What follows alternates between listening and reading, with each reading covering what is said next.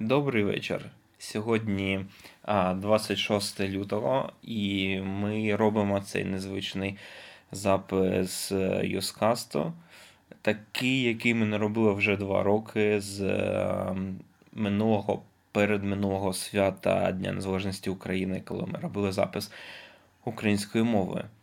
В цей досить напруджений час для України ми вирішили приєднатися до такого собі флешмобу, який відбувається зараз в Донецьку і у Львові, коли ці два міста помінялися мовами, щоб показати, що Україна є єдиним цілісним краєм.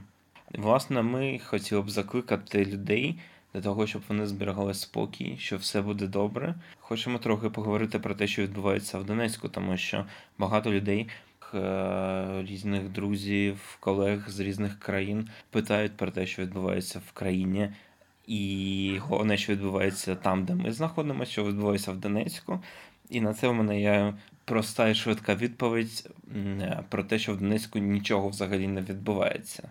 Але чи це так, я думаю, нам розповість Ваня. Мені здається, що в Донецьку е, усе як зазвичай. Ніхто не виходить на мітинги, на якісь збори, окрім випадків, коли це робиться не дуже добровільним способом у госструктурах. Місцева влада, як мені здається, так підігрівала ситуацію у Донецьку, що догралося вже до того, що треба робити офіційні заяви, що в Донецьку нічого не відбувається. Будь ласка, заспокойтесь, все буде добре ніхто нікого не атакує там.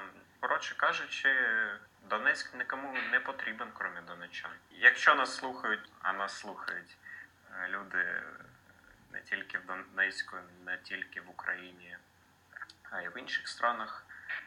Ми зараз говоримо про те, що в Донецьку добре працює добре працює пропаганда, як у старі добрі часи.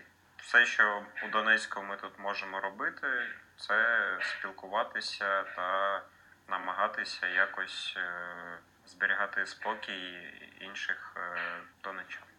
Я думаю, ми можемо бачити, що ситуація на Донбасі заспокоюється, і незважаючи на те, що ми маємо такі якісь дивні е, квазі-сепаратистські рухи, а більшість е, представників міських чи регіональних адміністрацій вже погодилась з ідеєю нової влади. І прибуваючи вчора у Горлівці, я чув по радіо звернення міського голови, який закликав людей не е, хвилюватися, казав, що все буде добре. І що цікаво, про те, що корупція не пройде, він сказав, що треба залізом виженяти корупцію з людей, цю гадіну.